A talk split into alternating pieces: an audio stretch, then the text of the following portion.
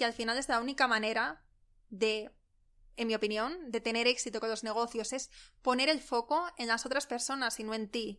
Al final el dinero es una consecuencia, pero no puede ser un objetivo.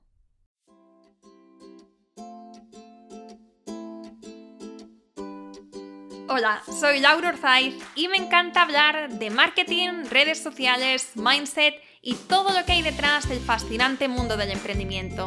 Me defino como una friki de los negocios, introvertida confesa y amante del buen café. Después de cuatro años de altibajos materializando mis ideas, me decidí a crear Yo Emprendedora, un espacio de inspiración, formación y empoderamiento femenino para salir de nuestras cuevas, aprender de las mejores y hacer mucha piña entre nosotras. Piensa en este podcast como tu ratito semanal para desconectar del día a día y reconectar contigo, tu negocio y tu misión. Y si quieres más, entra en yoemprendedora.es. Ahí encontrarás toda la información para apuntarte al club online y los coffee dates que mando todos los viernes. Sube el volumen que empezamos. Hola a todas y bienvenidas a un nuevo episodio del podcast Yo Emprendedora. Hoy te voy a contar cinco cosas que no me han funcionado durante estos cinco años que llevamos con Yo Emprendedora. Algunas son estrategias, otras son más de mentalidad y creo que te va a gustar y que te va a ayudar mucho con tu negocio. Quizá estás viviendo alguna de estas que te voy a comentar o quizá en el futuro te veas en una situación similar y simplemente acordarte de este episodio, saber que hay otras emprendedoras que han pasado por ahí y sobre todo saber cómo lo hemos gestionado, yo creo que es inspirador y que te puede ayudar mucho. Así que como ves, hoy tenemos episodio muy potente. Pero antes de empezar, te quería contar una cosa graciosa que nos pasó el otro día. Resulta que recibo un email donde un chico nos decía que quería compartir el episodio de donde hablo de los límites que pongo en Instagram en su podcast, cosa que me hizo muchísima ilusión, por supuesto que le dije que sí, pero me llamó la atención que se refería a ese episodio como el 220 y algo. Entonces yo dije, uy, qué raro cuando nosotras todavía no hemos llegado al 200 y nos queda un trecho. Y le dije a Rocío, revisa a ver dónde está el error, porque esto debe ser que en las notas del podcast eh, lo estamos numerando mal, entonces revísalo y eh, corrígelo. Y al rato me dice, Laura, lo he revisado y efectivamente llevamos 227, creo, 227 episodios. Este es el 229. Bueno, casi me caigo de la silla. No te puedes imaginar. O sea, si escuchaste el episodio de El síndrome del impostor que sacamos hace dos semanas, te, seguro que te ríes también porque ahí decía, siempre estoy mirando, o sea, siempre estoy con em, mi objetivo puesto en el objetivo, o sea, en el episodio 200. ¿Cómo seré cuando llegue a los 200 episodios? Lo buena comunicadora o eh, lo que habré avanzado, lo que habré conseguido en el episodio 200. Digamos que cuando empecé el podcast siempre era como lo que me decía, la cancioncilla que me decía para pensar en, bueno, ahora mismo quizá no lo hago lo mejor que me gustaría, todo lo bien que me gustaría, pero seguro que dentro de X episodios lo voy a hacer mucho mejor. Y por alguna razón, porque como yo soy así y no llevo la cuenta de cuántos episodios llevo, llevo dos años. Yo sé que dentro de poco, bueno, en octubre de este año, hacemos cinco años con el podcast, que, oh my god. Pero, entonces sé los años, pero no, no, obviamente no sé pues el número de episodios que hemos sacado.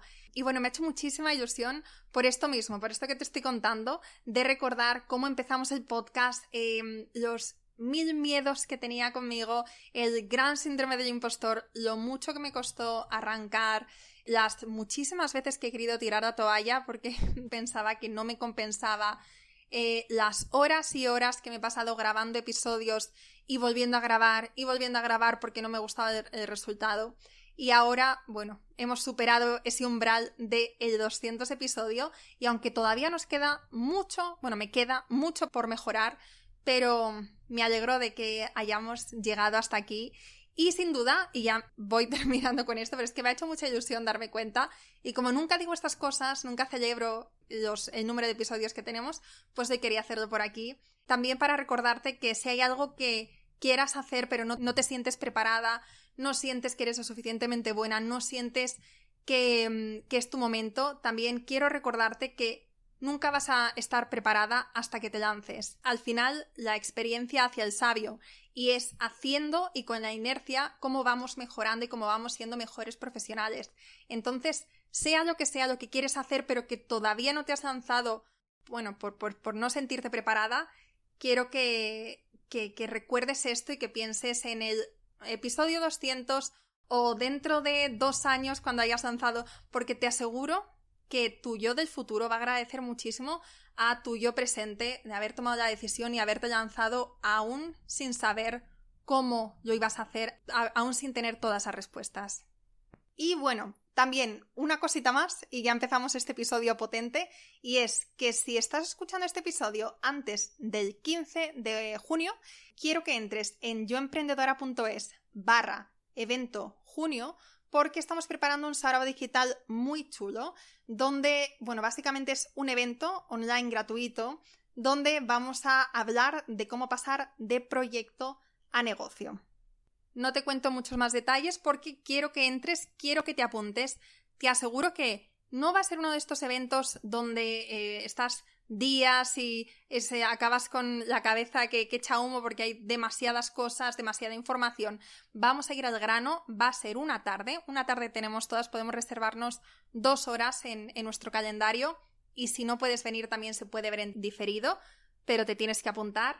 Y vamos a ir al grano, como te decía, vamos a aprender las claves, los pasos, las estrategias que han hecho que tres super emprendedoras eh, den un vuelco a sus negocios y efectivamente pasen de tener un proyecto no monetizado a un negocio rentable. Te puedes apuntar de forma gratuita en yoemprendedora.es barra evento junio. Bien, dicho esto, vamos con este pedazo de episodio. Y lo primero de lo que te quiero hablar es de lanzamientos. Nosotras en Yo Emprendedora hacemos ahora mismo como unos 3, máximo 4 lanzamientos al año. 4 lanzamientos del club. Pero no siempre ha sido así. Durante casi un año, de septiembre de 2021 a agosto de 2022, pasamos eh, a un modelo de, lanzamientos mensuales. Es decir, em, cada mes, el día 1, abríamos durante 24 horas el club. Entonces, em, imagínate, teníamos lanzamientos mensuales durante 11 meses, porque el último mes ya cambiamos, o sea, en septiembre ya volvimos a cambiar.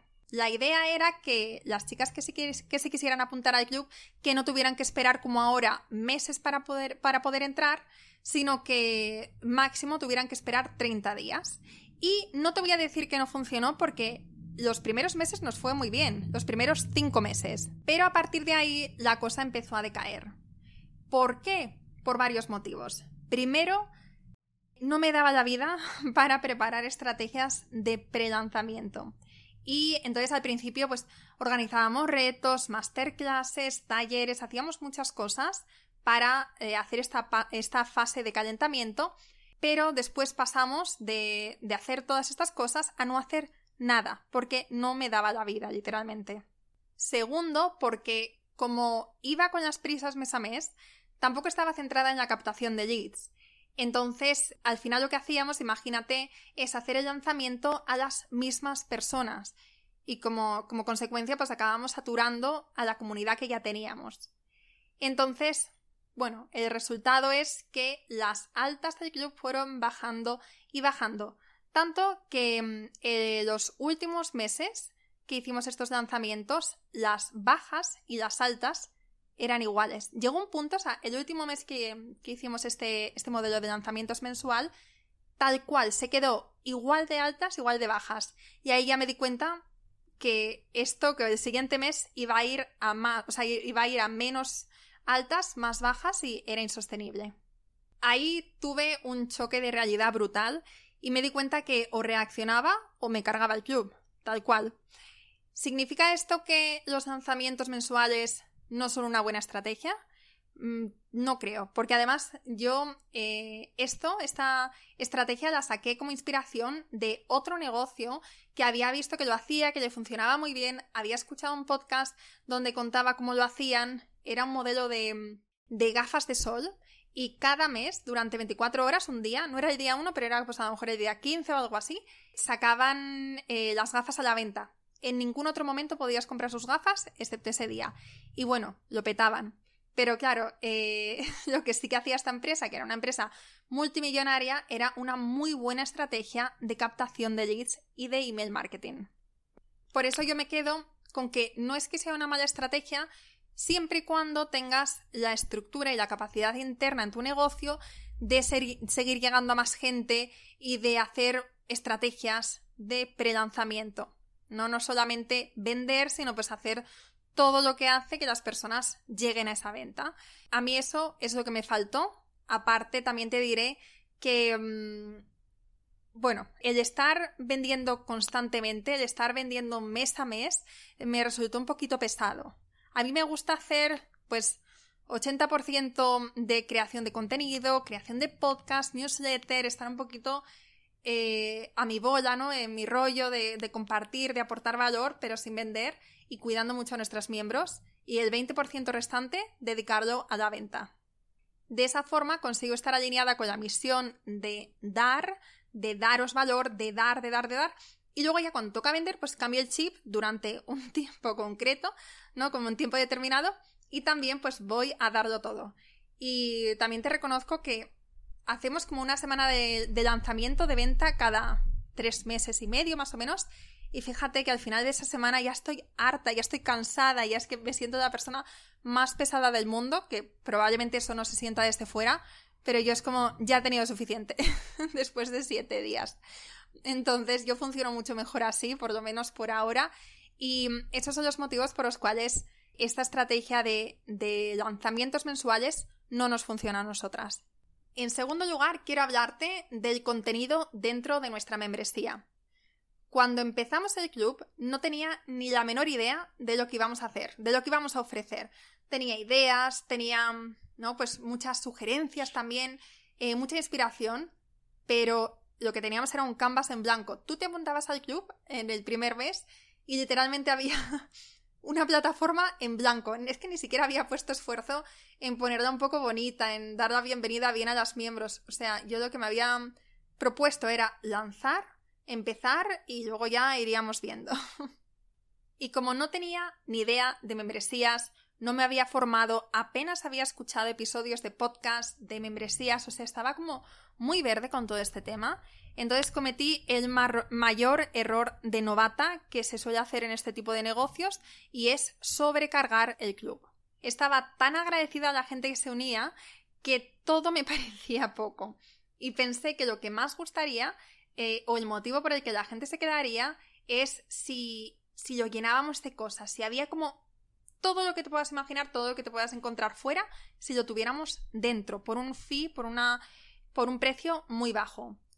Entonces, si, si estabas en el club hace dos años y medio más o menos, te acordarás de que la cosa pintaba bastante diferente a, lo que, a cómo lo tenemos ahora. Cada mes teníamos un networking, dos mastermind, un curso nuevo, un par de masterclasses, y a veces un taller extra. Y un montón de meetups. Los meetups eran sesiones que organizaban los miembros sobre su área de expertise. Estaba muy chulo el concepto, em, porque al final tenemos en la comunidad pues emprendedoras de todo tipo de sectores con muchísimas ganas de compartir, de aportar, de ayudar.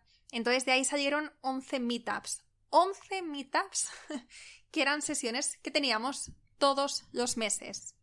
De primeras tuvo muy buena acogida, pero lo que pasó y lo que suele pasar cuando llenamos eh, el calendario de sesiones es que poco a poco la asistencia empezó a caer y a caer y las bajas empezaron a aumentar. Y cuando me ponía a leer el feedback de la gente que se iba, la mayoría decían que sentían que no estaban aprovechando todo lo que teníamos para todo lo que estábamos ofreciendo en el club.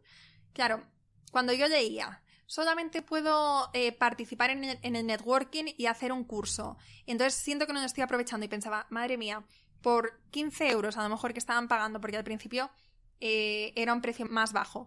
Por 15 euros estás haciendo un curso, estás haciendo un networking y porque no puedes llegar a todo, sientes que no lo estás aprovechando, eso es que yo no estoy haciendo algo bien, eso es que yo no estoy transmitiendo bien el objetivo del club. Ahí poco a poco me di cuenta de que menos en una membresía, menos es más. Y cuando digo en una membresía, también es en cursos, en programas, en eventos, en, yo que sé, en libros, en todo lo que, lo que vayamos a ofrecer. Bueno, cuando has hecho cursos de, otros emprendedores, seguro que te has dado cuenta que hay muchas veces que, te lo llenan como de, de información innecesaria o que alargan demasiado el proceso cuando tú realmente lo que quieres es aprender una cosa en concreto.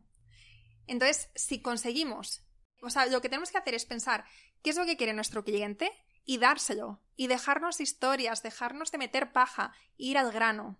A veces un curso de una semana o un curso mm, no muchísimo más breve tiene muchísimo más valor que el típico programa que dura seis meses. Pero pensamos que si queremos ofrecer un servicio high ticket, tenemos que mm, hacerlo muy largo, ¿no? Y muy, muy denso y muy con muchas historias. Pero no. Aquí lo que importa es cuál es la transformación que va a vivir la persona que se apunte. Si tú eres capaz de ofrecer esa transformación, no, si eres capaz de hacer que la persona no se desmotive por el camino, porque esa es otra muy grande, ¿no? Que, no se desmotive, que, que consiga llegar a todo, teniendo en cuenta como el tiempo tan limitado que tenemos, teniendo en cuenta ¿no? todos estos factores, tenemos que facilitar el proceso. Por eso, menos es más en todo lo que hagamos. Lo tercero que quiero mencionar es eh, una cosa muy personal, pero bueno, que también la, quiero comentar y es lo que no me ha funcionado ha sido subir los episodios del podcast a YouTube.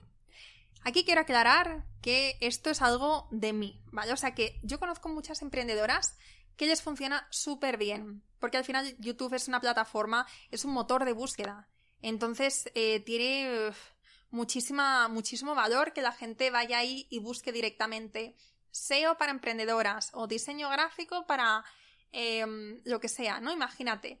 Pues ahí te van a encontrar directamente. En cambio, en Spotify, en eh, Evox, en Apple Podcast, no vas a estar buscando esas cosas.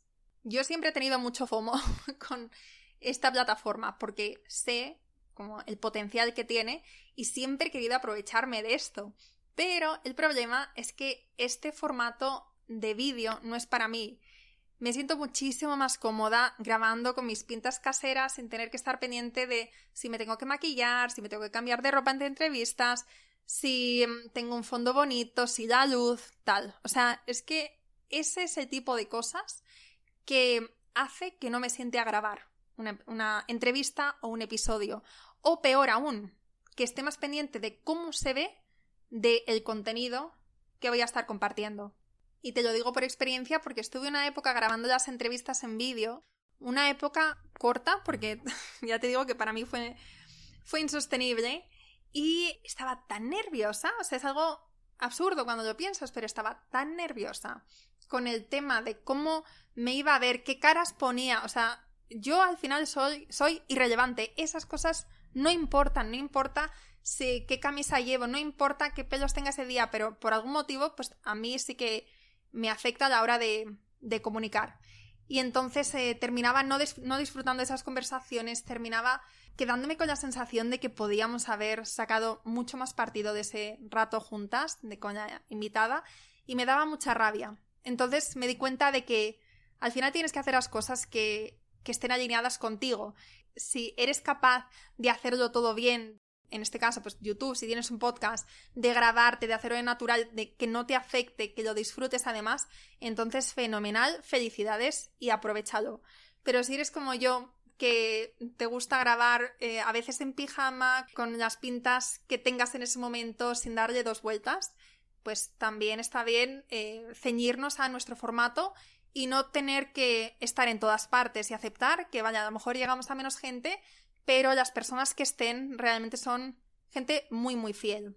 Yo ahora mismo estoy eh, sentada en la cama de, de mi hotel en Antigua, unas pintas pues bastante normales, la luz es bastante oscura, son las seis y media de la tarde, eh, la habitación está mm, manga por hombro, como te digo, o sea, si tuviera que estar pensando en cómo está la habitación, cómo estoy yo, cómo está la luz y tal, es que no podría estar grabando este episodio, pero me he puesto a grabar ahora porque me he sentido inspirada, he sentido como que era un buen momento. He dicho, bueno, aunque sea un episodio, pero me pongo ahora y va a salir todo mucho más fluido. Pero, mm, bueno, es como funciono, como lo hago mejor. Y lo que te digo, eh, no me ha funcionado YouTube, pero porque, por mí, no por el, no por la plataforma en sí. En cuarto lugar, quiero hablarte de algo que está relacionado con esto último que te decía y que me ha llevado de cabeza durante años. Y empiezo contándote algo personal que nunca había contado por aquí. Hace pues un par de años más o menos empecé a sentir que en Yo Emprendedora necesitábamos algo más. El club llegaba, llevaba, perdona, algo más de un año, la cosa iba bien, pero eh, pues esas ansias de, de emprendedora, de querer hacer más cosas, de querer empezar nuevos proyectos, pues me apetecía hacer algo diferente, aparte del club. Y tuve la idea de sacar una línea de papelería, algo que me rondaba la cabeza desde hacía más tiempo, porque, eh, bueno, soy una fanática de los cuadernos, de los planificadores, y veía que podían encajar en, en el universo de yo emprendedora.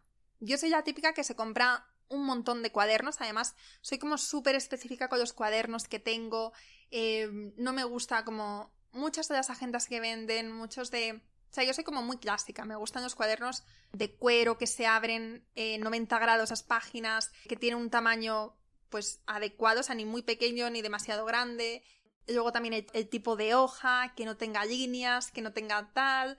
Y luego aparte lo que hago es que muchas veces cuando tengo tiempo me compro los cuadernos y de ahí me diseño la agenda anual. Y esto es algo que hago o que he hecho durante muchos años porque nunca encontraba una agenda, un planificador que fuera exactamente lo que yo necesitaba. Entonces pensé, pues ¿por qué no lanzar una línea de papelería, no?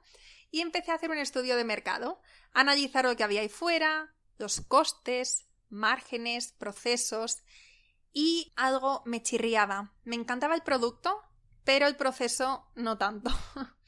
Decidí ignorar esa sensación porque mm, una vez más me, no sé, pensaba que era mi querida impostora, que mm, era el miedo el que quería, o sea, que era por miedo por lo que no me estaba decidiendo y entonces, eh, pues como yo soy muy cabezota, decía, no, porque el miedo no puede ser un límite, sino eso es parte del proceso y tengo que seguir y vamos a encontrar la forma de hacerlo y demás. Seguí informándome, seguí viendo cómo hacerlo posible y cuanto más veía, cuanto más aprendía, menos ilusión me hacía.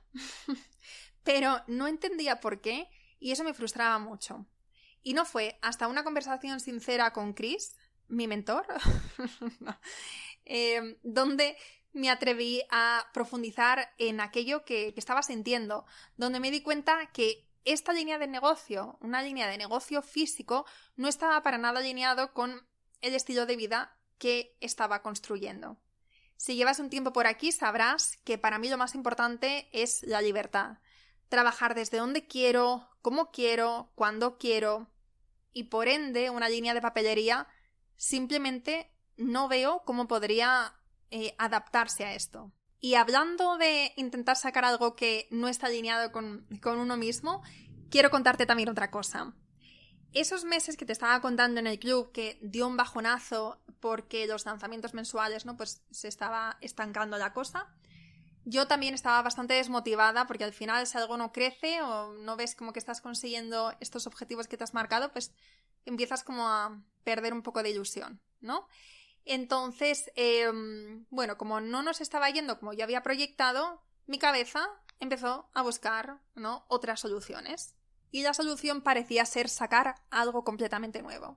Aquí date cuenta que estaba actuando desde la escasez y desde el miedo, desde el tengo que sacar porque tenemos que facturar más, tenemos que llegar a X nivel de facturación y no desde el tengo esta maravillosa idea que sé que va a cambiar vidas o sé que va a aportar a mucha gente em, que me ilusiona muchísimo. Y aunque yo estaba decidida a hacerlo, yo estaba decidida a sacar algo nuevo, a recuperar el año financieramente, no terminaba de comprometerme con nada. Empecé a crear un par de cursos, que por cierto los tengo por ahí como a la mitad, em, pero a los días empezaba, ¿no? Me, me metía ahí pues un atracón, hacía un montón, luego lo dejaba porque no me gustaba, porque no me... no sé, no, no lo sentía, no me parecía lo suficientemente bueno y sobre todo, no lo estaba haciendo por vosotras, sino por mí. Y esa sensación es que no mola nada. El, lo que os digo, el sacar algo por presión, por necesidad, por algo que te has autoimpuesto y no porque estás fluyendo, eh, porque estás eh, creativa, porque estás conectada con la gente a la que quieres ayudar, que al final es la única manera de, en mi opinión, de tener éxito con los negocios es poner el foco en las otras personas y no en ti. Al final el dinero es una consecuencia, pero no puede ser un objetivo. Fueron meses de muchos dolores de cabeza, muchas conversaciones, conversaciones eternas, muchos cuadernos escritos también, hasta que acepté que no se puede crear por crear. O bueno, se puede porque hay mucha gente que parece que lo hace, pero se nota también. Seguro que estás de acuerdo conmigo en que hay veces que, que alguien saca algo, que hay negocios que sacan algo y que se ve perfectamente que el objetivo es el dinero, únicamente.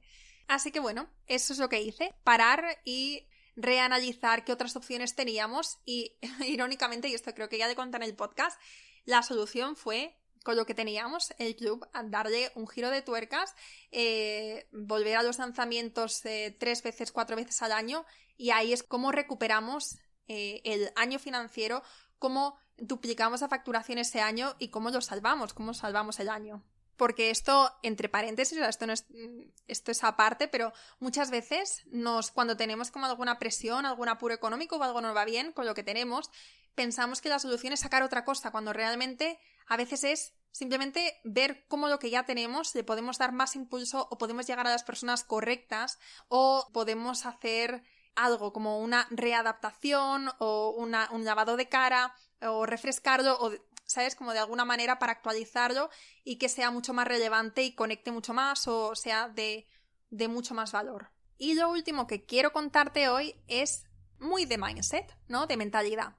Para dinamizar un poco este episodio estoy pensando que te voy a contar un ejemplo real. En febrero de 2020 lanzamos el club y unos meses después yo estaba cero motivada. Parece que digo esto mucho, tampoco ha habido tantas veces donde he perdido la motivación, pero bueno, es verdad que como es parte de mi historia y luego pues como que se pueden sacar muchas reflexiones y muchos aprendizajes de eso, yo digo mucho, pero vamos, llevamos cinco años con Yo Emprendedora y lo puedo contar con, con los dedos de la mano las veces que, que he estado desmotivada o incluso que pensaba en tirar la toalla. Pero bueno, este es uno de ellos. A los pocos meses de lanzar el club estaba muy poco motivada. ¿Y qué pasó aquí? pues pasaron muchas cosas a nivel interno. Cambios, cansancio, porque estaba muy cansada, expectativas también, y una en concreto también en la que, bueno, te quiero, te quiero hablar más en profundidad. Yo había escuchado a otros emprendedores que mm, seguía que para crecer tienes que ponerte objetivos SMART. SMART, sabemos todas lo que es, e ir a por ellos. Y como buen aprendiz que soy, pues eso es lo que hice. Entonces, en junio hicimos nuestro segundo lanzamiento y me puse un objetivo numérico que ahora mismo no recuerdo exactamente cuál era, pero ponte que era llegar pues como a las 124 miembros o algo así. Recuerdo que era un, eh, era un número como random, como eso, como 124, 123. Y lo que hice fue, como yo soy un poco yerbis, o tengo mis épocas yerbis, pues lo que hacía era visualizar este número, no visualizar el momento en el que cerrásemos las puertas y contabilizásemos las altas y, viendo que habíamos llegado exactamente a ese número, me ponía posits por toda la casa con el número 124, me lo escribía en la mano, bueno, era como un poco, un poco locura. Y entonces, ¿qué pasó? Pues que terminamos el lanzamiento y, surprise, surprise, no llegamos a los 124 miembros. Tampoco nos quedamos muy lejos. Había como 15 personas menos o algo así, eh, menos que el objetivo que nos habíamos marcado. Pero, y me parece absurdo decirlo, pero para mí en ese momento fue como un jarro de agua fría. Ahora me río porque de verdad que no tiene sentido, pero en ese momento emocionalmente estaba tan conectada con ese número, con 124, con ese resultado que cualquier otro era fatal. Recordemos que en ese momento yo llevaba 5 años emprendiendo con otros proyectos. ¿Cinco años? Pero estoy intentando acordarme. Cinco o seis. Y el club era el primer proyecto que me funcionaba. Te juro que yo emprendedora y Laura en ese momento éramos un mismo ente. De hecho es que em, yo creo que yo emprendedora tenía más, más fuerza dentro de mí. Sí, definitivamente. Los éxitos de yo emprendedora eran mis éxitos. Los fracasos también eran mis fracasos. Y sobre todo era yo era yo emprendedora, como decía. No había ninguna franja, ninguna línea, o sea, yo emprendedora o mi yo emprendedora, mejor dicho, porque eh, este era un nuevo proyecto, pero mi yo emprendedora se había comido por completo a Laura. Yo no sabía ni quién era, ni qué me gustaba, ni qué era, o sea, cómo era yo aparte de ser emprendedora. Y sinceramente, lo que creo ahora mismo, hablándote de esto, es que estaba muy cansada. Es que estaba muy quemada. Era una vida que, mm, bueno, puedes, puedes sostener durante un tiempo, pero no sé, yo llegaba a un punto en el que ya estaba necesitando equilibrio en mi vida. Después de seis años emprendiendo, mm, trabajando unas horas absurdas, o sea, todo el día, toda mañana, tarde y noche, fines de semana, o sea, tenía como los domingos por la tarde para descansar durante años, viviendo con lo mínimo, formándome constantemente, pensando constantemente, soñando con negocios. Entonces fue tener un poquito de éxito y digamos que no sabía cómo gestionarlo, no sabía sostenerlo, era, como iba de pico en pico.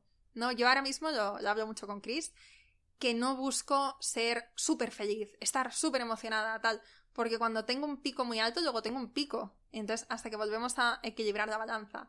Yo lo que busco es armonía, es equilibrio.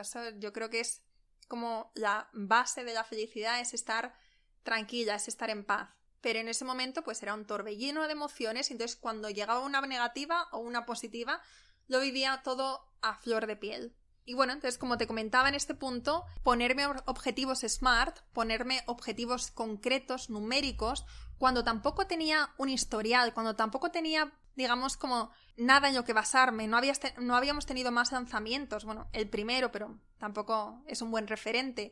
Entonces me los estaba sacando un poco de la manga. Y bueno, no nos quedábamos lejos, como decía, pero sí, en ese momento para mí no era la mejor eh, idea tener como objetivos concretos. Y de hecho, después de esto, estuve años, he estado años, sin ponerme números, sin pensar en objetivos concretos. Más bien en, pues como baremos, ¿no? Como quiero llegar como entre los 350, 450 miembros, o superar esto, o base de datos, pero nunca un número concreto. También se trata un poco de desligarse un poco del resultado, ¿no? Es como vivir el proceso, estar enfocado en, el progreso, en crecer, en llegar a más, pero sin eh, aferrarse a un, a un resultado concreto. No sé si esto tiene sentido, pero para mí, sin duda, fue muy real y este es el aprendizaje que me llevo. No me sirvió el ponerme objetivos SMART cuando en ese momento emocionalmente no estaba lista y segundo, no teníamos historial. No teníamos historial en el negocio, me lo estaba sacando de la manga y digamos que primero tenía que hacer un ejercicio de desligarme un poco de mi negocio y recuperar mi esencia y segundo, de tener un poquito de trayectoria, ¿no? De recorrido con el negocio para después, en base a lo vivido y en base a los números que fuéramos teniendo, pues ya poder ir poniendo objetivos que fueran razonables, ¿no? Y no simplemente sacados de, del universo. y bueno, hasta aquí el episodio. Estas son las cinco cosas que no me han funcionado y que quería compartir contigo. Espero que, te haya gustado, espero que, no sé, que algo de lo que haya dicho, pues que te haya conectado o que si hay algo que estés viviendo, pues que, te ayude a verlo desde otro punto de vista, también te recuerde que no estás sola, que aquí estamos todas intentando aprender, encontrar nuestro camino y hacerlo lo mejor que podemos. Y por muchos años que llevemos, yo a día de hoy sigo cometiendo errores y sigo tomando nota para después compartirlo contigo. Y creo que los errores compartidos, pues, si se pueden convertir después en aprendizajes, en lecciones y ayudar aunque sea una persona a no pasar por ahí o pasar por ahí, pero que sea que cuando lo estés viviendo que se haga mucho más ligero o que el bache se haga menos profundo, pues mira, habrá habrá merecido la pena. Te mando un abrazo enorme y nos escuchamos la próxima semana.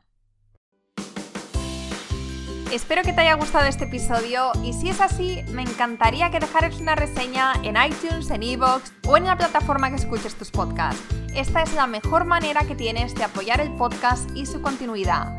Muchísimas gracias por quedarte hasta el final y seguimos la próxima semana.